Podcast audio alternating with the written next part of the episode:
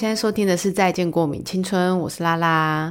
上礼拜我们邀请的来宾是稻草人现代舞蹈团的文君嘛？那团长文君来跟我们介绍了关于呃无影暂留的这个影展系列的活动。那这个礼拜呢，回归我自己，因为我这真的是从上一次录音到现在，我在中间过程中已经拖了非常的长的时间。那在中间的这个过程呢，其实发生了非常多的事情。因为我在前几周有目击到，就是大家想要听我就是消失的这几个礼拜，我到底发生了什么样的事？大家好像比较想要听的是关于领养猫的这件事情，所以猫我可以先讲猫的事情，然后再来讲。我这几个礼拜发生的一些灵异的故事，因为我那天也是有分享这件事情，然后就有听众敲碗说问我会不会分享，就是在《再见过米青春》里面分享，所以这不就来了吗？现在就是要录给大家听了。我先讲一下关于猫的事情好了，因为我领养猫到现在大概应该也有一个月左右了吧。为什么会领养这只猫的原因？因为如果在前面几集你有听的话，大概你就会知道，说我本来是有旧的室友就有一只猫，所以我们家其实家里是有一只黑猫的。后来因为他们一起搬去新竹，所以我们家就是无猫状态。但我自己其实一直都没有那个勇气去领养一只属于自己的猫咪。可能我觉得我之前一直在考量的原因，是因为我觉得我自己都没有办法养活自己的，怎么样养活一只猫？更不用说是以后要生小孩这种事情，就是没完全没有在我的考量范围之内。那为什么会养这只猫的原因，也是因为我那个时候就想说，跟萝卜就上一只猫分离的时候，就真的是哭的死去活来。我就觉得说我不能再这样子，就是把一个充沛的感情，然后放在别人的小孩身上。但是实际上，我其实应该可以拥有。自己的小孩，所以我就想说，好，那我就真的要领养一只自己的猫。现在就是房间也都是它的毛，眼前就是会飘一些毛啊什么之类的。有时候养猫就是一件很缘分的事情，有时候就是你看了它，但是呃，你可能看到它的时候。不见得是这么有缘的，就是花色啊、性别啊之类等等的。因为一直以来，我其实心目中理想的猫咪是一个女生，然后是一只黑猫。因为我可能我们家之前养的都是黑猫，所以就会觉得说我好像跟黑猫比较可以沟通。就是有时候缘分就是这样子，就是你在看黑猫的过程中，你会觉得，嗯，怎么好像怎么看来看去好像都没有看到一个自己比较喜欢的。那在这个过程之中呢，我还还有一次跑到云林看两只猫。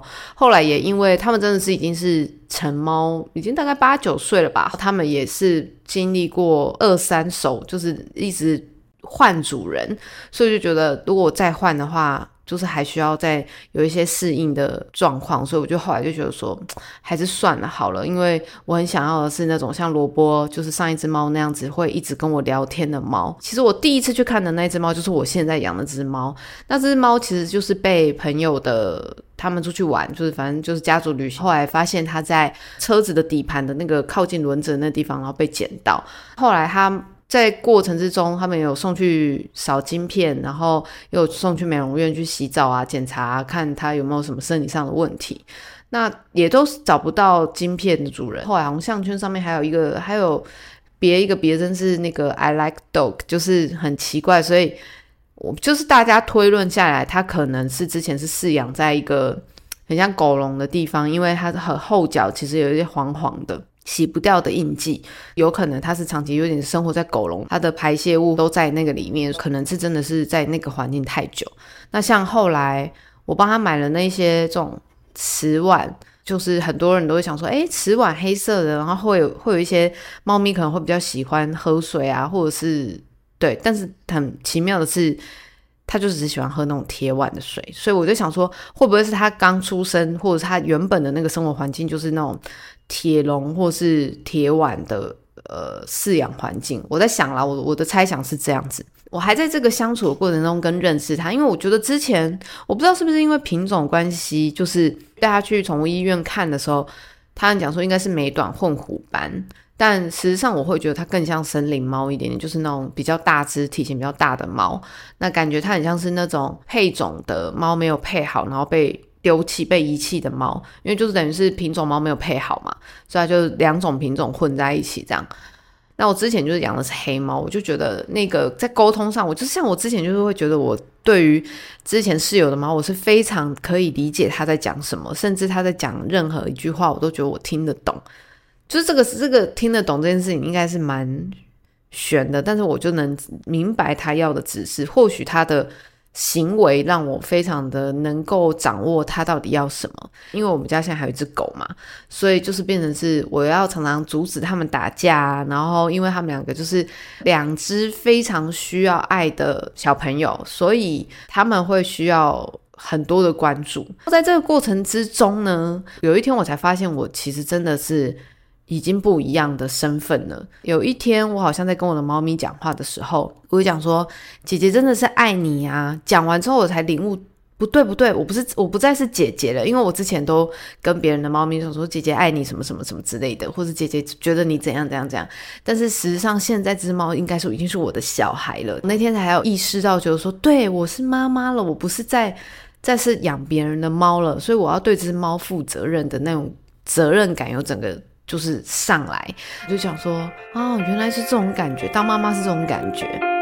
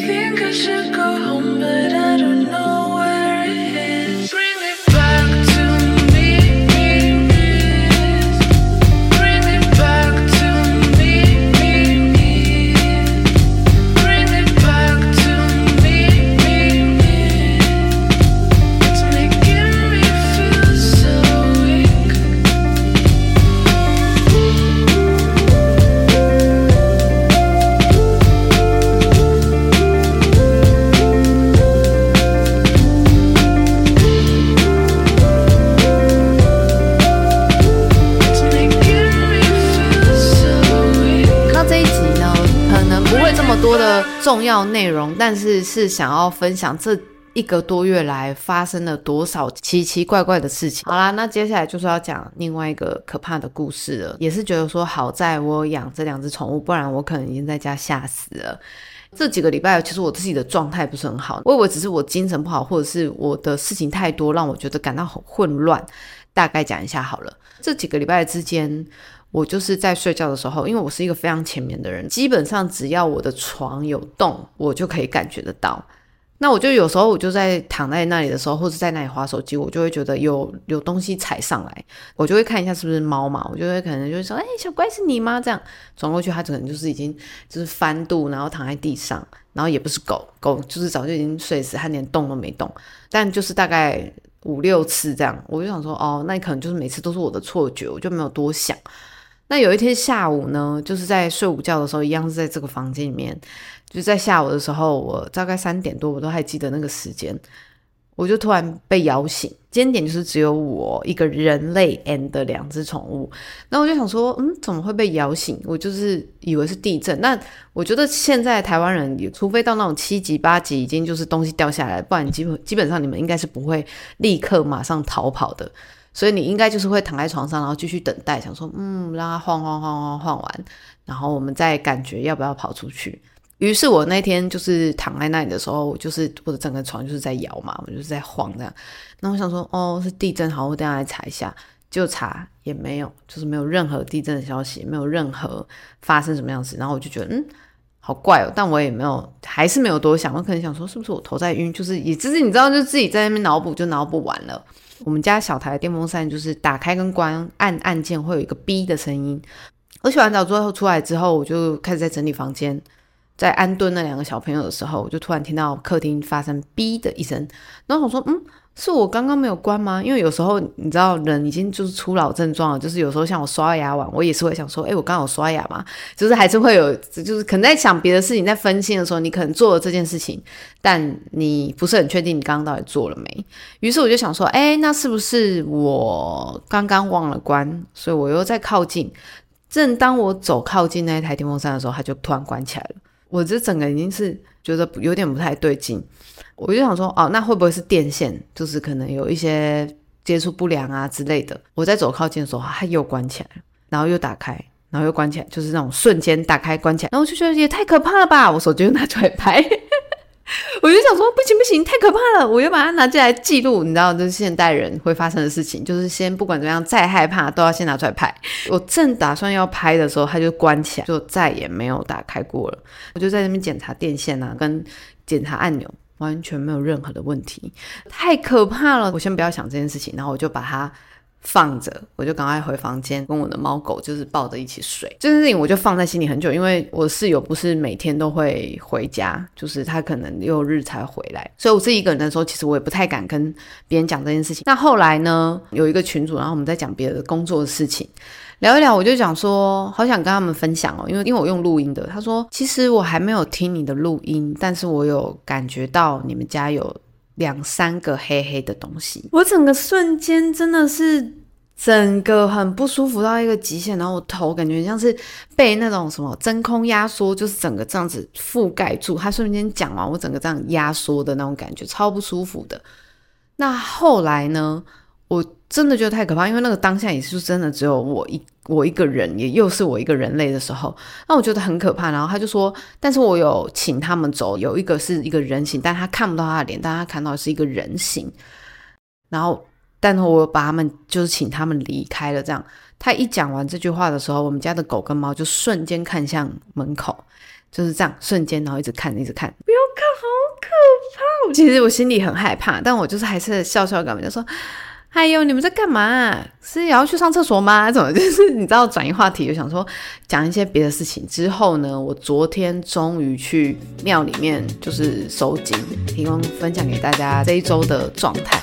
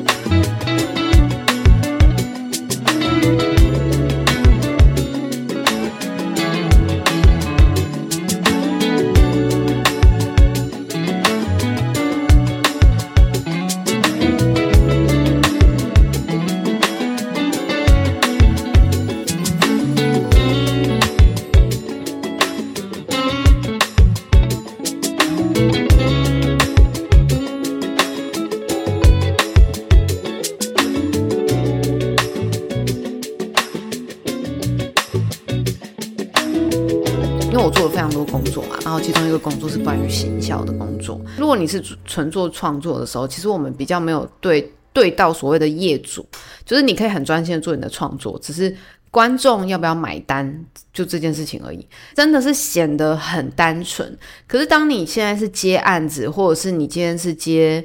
呃，不同的商案，或者是你有对到所谓的业主、老板的时候，你就会感觉到，很多时候不是你自己想象想要怎么样就怎么样的，或者是你想的跟对方想的是不是在同一条线上？这有时候就是你知道，现实是非常骨感的，所以你在这个沟通过程中，就是变成是很多会让你觉得感到心里很疲乏的。即便我今天是一个生产者，我也是会觉得我很像整个人被掏空，就是有有前一阵子的这个状态。那我也不知道是不是因为这个状态让我其实觉得我不知道我到底遇到的是真的人的鬼还是灵魂的鬼，就是就觉得都是遇到鬼这样。因为这这件事情还牵涉到非常多的故事，所以就是今天不会讲到故事内容到底发生什么。因为如果有机会，我再可以再跟大家讲详细的。但只是在这个合作的的状态之下。我自己个人体悟到一件事情是，我们在上上一节的时候有讲到说，人做了努力不一定是会被看到的嘛，又或者是我们都是在失败之后才知道努力的成果是什么，或者努力的成果才会被真正的体现，或者是我们在这个过程之中会发现到我们的努力为我们铺了什么样的路。到了这一次的这个行销工作的时候，我才突然惊觉到，我好像一直在说我自己是在做。做案子嘛，自由接案，但其实实际上我一直在帮别人做事情，而不是为自己做事情。我们一直自己自认为，或是别人看我们的时候，好像我们接了很多的不同的活动，他好像在帮我们累积不一样的人脉也好，又或者是经历也好。但其实实际上，我们如果今天还是在拿拿别人的薪水为别人做事情的时候，其实你就是还是在帮别人做事情。我不知道这样子大家听不听得懂？诶，也不是说大家一定要当老板。好，假设我的目标是我可以自己有一个自己的作品。好了，现在我要推这个作品，我要把它卖出去了。那我是不是要去想它要怎么被卖出去？然后它的设计要怎么做？它的计划要怎么做？它要怎么被执行？要有多少人力？但实质上，我现在其实都在做这一圈的事情。可是我的主体就是这件事情的事件本身，不是我本人，而是我的业主。所以我在帮他们做这些事情或者这些安排的时候，我才惊觉说，我每天的循环跟我每天的压力来源，好像都还是在为别人工作，在为别人往前的感觉。先不论中间过程是怎么样的痛苦，可是。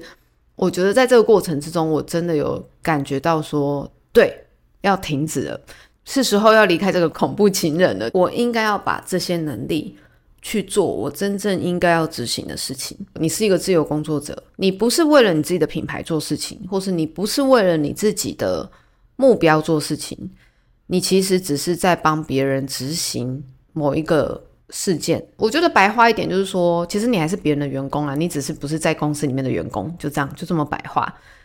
但是因为实际上我们很容易会被那种“自由接案”这四个字给绑住，觉得说，嗯，我现在很自由啊，我现在想睡觉就睡觉，我现在想要干嘛就干嘛。其实就只是远端工作，在家工作，但是你还是在为别人去想计划，你在为别人想很多很多不一样的事件。但这些东西到底有没有用在自己身上？这个我觉得是可以去思考的。我觉得是因为是自由接案嘛，所以他没有所谓的年资的问题，也没有所谓的年资累积，这个就是完全没有保障，因为你就是在为别人工作。所以有一天你突然会觉醒说：“哎，我花了这么多时间累积在这件事情上面，那到底我在这个过程中是获得什么？”如果你当然是获得一定的经历，你一直在固定的一个领域里面工作，我当然觉得 OK。但是如果今天你是像我一样，就是你做很多个东西，这个月或是这四个礼拜里面，我深深的体悟到，是不是努不努力的问题，而是你真正在做的这件事情，到底是为他人而做，还是为自己而做？你到底是为他人铺路，还是为自己铺路？我觉得这件事情是可以去想一下的，因为这无关你到底未来赚多少钱，就是。关乎的是你的这一些时间成本上面，你到底在为什么累积？以上就是这三个礼拜、四个礼拜的大小事，就是养猫，然后呃家里有一些灵体工作的一些体悟，所以想说跟大家分享一下。七月有点算是我的转换期，就是有一个过渡期，是好像是大洗牌啦，就是让自己的状态调整好一点点。啊，对对对，我忘了，我忘了感谢这两周的赞助。这两周的赞助，我先感谢一下，就是上礼拜让我产生动力从床上弹起来收到的第一笔赞助，就是萌萌。后来我知道萌萌是谁，超可爱的。好，感谢萌萌。先感谢萌萌，就是唤起我要重新再执行剪片这件事情。因为我觉得前一阵子很抗拒的原因，也是因为我在做行销的工作的时候，有太多时间在做图跟剪片，所以我觉得好烦。然后现在就是要为自己做事情的时候，反而很很很没有动力。所以这就是我讲的，你就是会有点本末倒置，以至于我后来会有点觉醒，就是说我到底在干嘛？这样好，所以就是先感谢萌萌让我觉醒的这件事情。然后他的留言是，无论什么时间听到《再见过敏青春》，都有一种疗愈的感觉。那另外一个呢，就是本周有一个很久不见的朋友，他是妙妙，他有那个留言给我，然后讲说，就是回忆到以前我们就是有一起排练过，因为他之前他是一个演员，那以前我们有在某一年，哎，我忘记是二零。零二零多少了？之前我们有一起做一个作品，感谢你有收听我的《再见过敏青春》。我觉得《再见过敏青春》对我来说是一个非常大的突破，让很多人看到我很不一样的一面。因为他在里面有讲到，以前看到我的时候就是那种高冷的状态，然后真的是听到《再见过敏青春》才知道看见我的另外一面。但事实上，我以前真的是长得比较叽歪一点。就是这些事情都已经，就是身身边的所有的朋友，不管是年轻的到跟我同辈的到长辈，都有跟我讲过，警惕这件事情，就是不要脸太叽歪。就是，但是我有时候就是纯粹没有笑而已，我只是就是在想，等一下要吃什么，或者是我就是没有想到要讲什么话。但后来真的有练，慢慢练习，我就觉得说，哇，我真的长大了。我现在就是很可以自己找话题，然后跟别人有一些沟通的方法，这样。所以很感谢，就是喵喵在他说他在做家事的时候可以陪伴他，我觉得很棒。那今天这一集一定可以很陪伴你，但我不知道你就是在听的时候做家事会不会觉得我讲到那个灵体的部分，你会感到有点害怕。好，但是很感谢，就是大家的收听，然后感谢大家就的赞助，就是让我持续有感觉、有感的往前进。那我们这个礼拜的再见过敏青春就到这里喽，下次见。我是拉拉，然后如果你想要收听更多不一样的主题，也欢迎分享给我，留言给我都可以。我是拉拉，早安、午安、晚安，我们下次见，拜拜。